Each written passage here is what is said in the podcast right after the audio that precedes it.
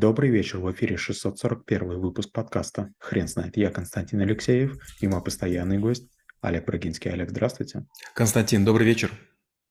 Хрен знает, что такое синхронный перевод, но мы попробуем разобраться. Олег, расскажите, пожалуйста, разве это навык? Да, это очень сложная история, потому что вам нужно на слух воспринимать а, один язык и тут же кому-то или в микрофон, или на ухо давать другой язык. Это обычно или во время обучения какого-то, или в ходе переговоров, и от точности а, многое зависит. Если у вас есть время и перевод письменный, вы можете многократно продумать точные синонимы. Вам не нужна быстрая память. Синхронисты – это люди, которые работают парами и меняют, скажем, каждые полчаса или что-то около этого. Потому что, представляете, вам нужно не один язык переводить, а целых два. И вот у синхронистов очень интересная энцефалограмма мозга. Прям видно, что у них там яркие две зоны. И сразу понятно, а, над чем человек работает. Если одна зона родного языка, значит, получается, он пытается найти синонимы при переводе на иностранный язык. Если иностранный язык, значит, он пытается аккуратно это сделать. И таким образом отбирают переводчиков, в том числе в МИД.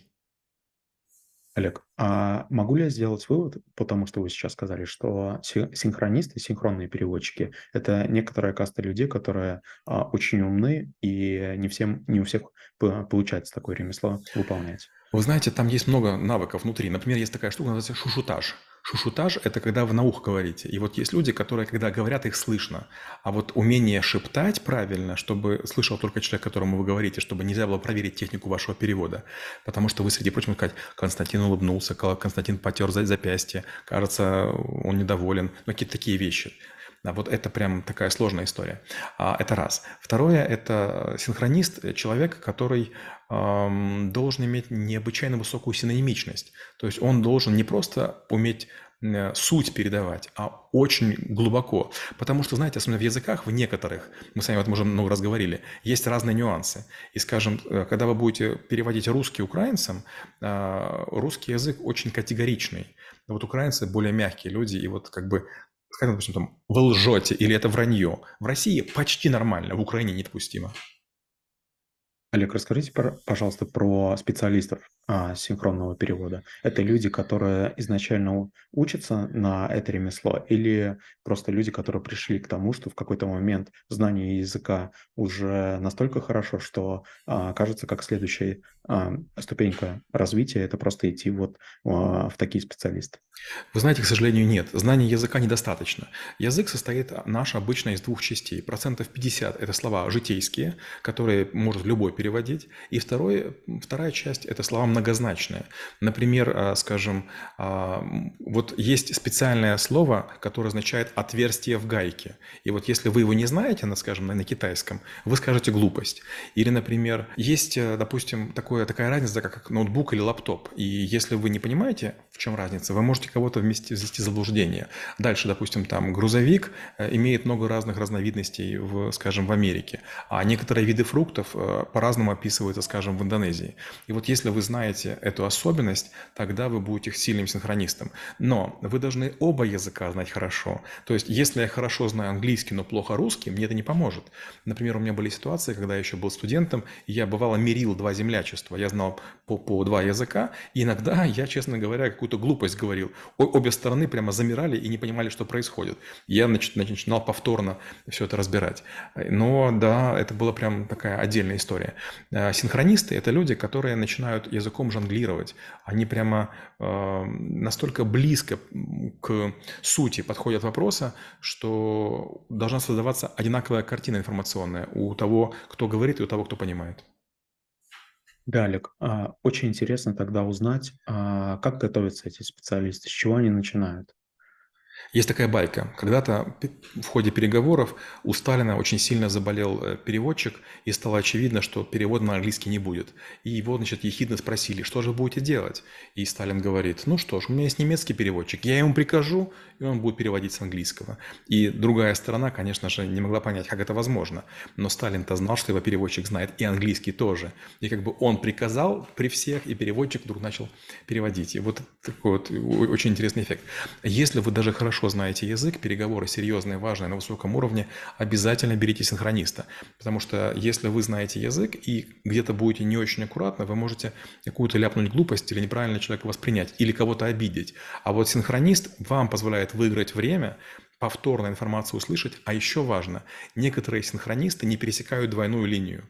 Вот когда вы едете по дороге, есть двойная линия. И если вы пересекли двойную линию, вы можете быть в аварии. Так вот, иногда одна из сторон в, запыле, в запале страсти начинает давать чуть больше эмоций, чем нужно, вызывая вас, возможно, тоже на эмоцию. А вот синхронист, он вас убережет, он перейдет чуть мягче, чем была суть. И даже если вы себе поняли, какая, какая была грубость допущена, синхронист ее выровняет, и вы будете выглядеть достойнее. Да, это очень интересная функция. Даже, по сути, это некий медиатор между а, переговаривающимися сторонами. А, Олег, вы не могли бы, пожалуйста, рассказать, а как тренируются эти люди? Потому что ту гибкость ума и ту скорость реакции на слова, ее же нужно поддерживать на ежедневной, наверное, основе. Вряд ли на ежедневной, но точно часто. Когда люди учат язык, они используют карточки дидактические. Допустим, написано face– лицо, table– стол.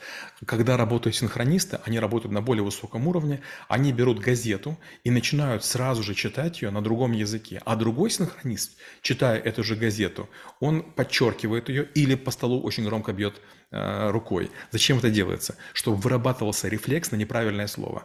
Когда вы работаете с синхронистом и прошли обучение, при котором по столу стучат, вам этот звук неприятен, это очень громко. И вы как бы уже будучи готовы слово сказать, слушайте виртуальный удар по столу, как бы затормаживаетесь и даете новое слово. Вот это очень крутая механика, мне очень нравится. Олег, можно ли сделать вывод, что для качественного и крутого специалиста ошибка в процессе перевода это равно а, м, тотальному фейлу? Вы знаете, нет. Я частенько был на переговорах, где синхронисты явно лажали. Опять же, они же люди. Может, они вчера перепили, может быть, они плохо прилетели. Они же могут летать экономом, да, они, они там отдельными бортами. Поэтому нет. Ну вот э, почти всегда, если возникает серьезная история, используются два человека. То есть у вас переводчик испано-французский, а у меня франко-испанский. И получается, э, каждый переводчик контролирует другого переводчика и контролирует своего босса.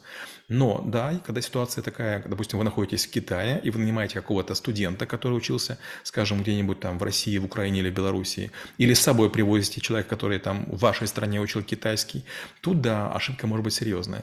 Знаете, вот э, такая же история бывает с э, иероглифами.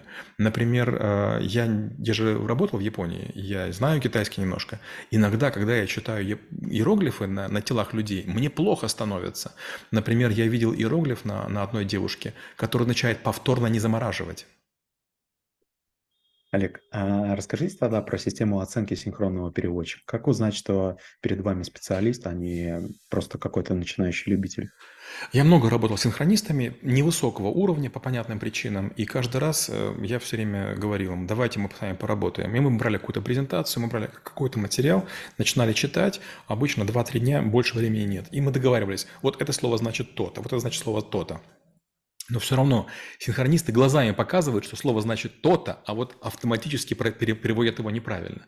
Поэтому вот такая вот сработка, она очень хорошая. Но опять же, был бы я чиновником, у меня были бы свои переводчики, я бы их там подучил, или они подучили бы меня. У меня даже, когда были переговоры в Греции, когда у меня были переговоры э, на Филиппинах, в Малайзии, а у меня были переводчики, которые хоть и давались несколько дней раньше, но все равно и я допускал много ошибок, и они много ошибок допускали.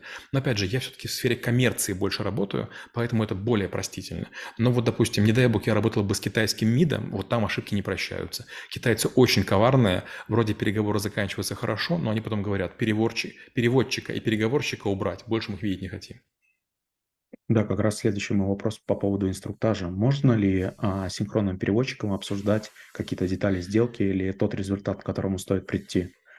Да, это очень желательно по одной простой причине, потому что э, переводчик эм, не должен вас выдать. Например, а, есть некие пункты, которые вам не важны или, наоборот, очень важны. И если он сделает какое-то удивленное лицо, допустим, вы просите 2, а вам дают 0, или там, наоборот, вы просите тысячу, а вам дают 10 тысяч. Вот переводчик может удивиться или скривиться, вот это нельзя.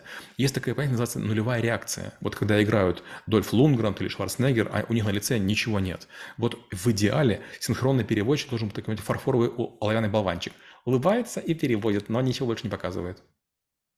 Олег, расскажите тогда, пожалуйста, про человека, а, которого переводит, а, синхронный переводчик. А, нужно ли ему, каким-то образом показывать свои эмоции? Константин, если бы вы были рядом, я бы вас обнял. Конечно. Много раз я была в ситуации, когда мне говорили синхронисты, с тобой работать невозможно, ты быстро тараторишь, речь нечеткая и так далее. Первое, нужно выговаривать окончание. Второе, делать паузы.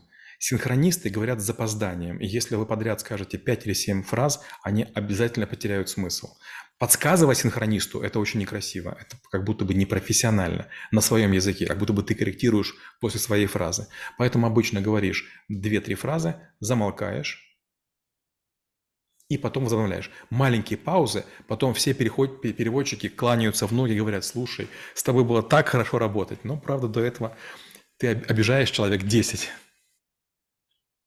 Олег, очень интересно узнать с точки зрения даже, а, своей практики. Вот, допустим, я знаю неплохо 2 языка, и, а, э, я даже не посмею подумать о том, что я когда-либо смогу делать синхронный перевод, но все-таки, кажется, это очень, а, неплохая практика для того, чтобы, а, ловить на лету какие-то слова или, а, э, искать, э, синонимичность своей речи. Что можно сделать с точки зрения практики?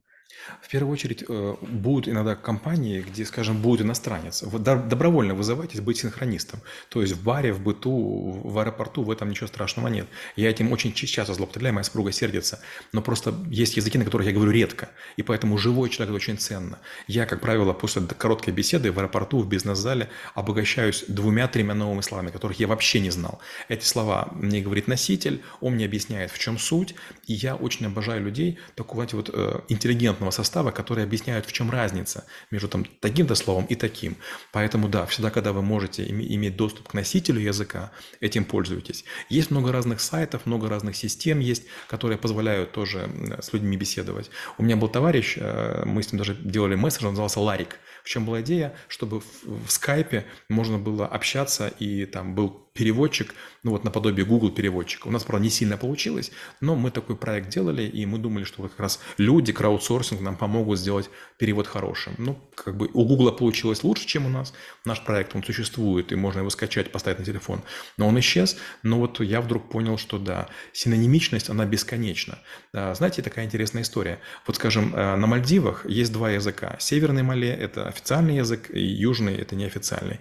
А, скажем, в той же Украине несколько несколько видов языков. И люди, которые говорят, э, скажем, там, на Западной Украине, они могут быть не всегда понятны на Восточной. А если мы говорим, скажем, про Англию, там каждые 50 миль новый язык. Олег, спасибо. Теперь на вопрос, что такое синхронный перевод, будет трудно ответить. Хрен знает.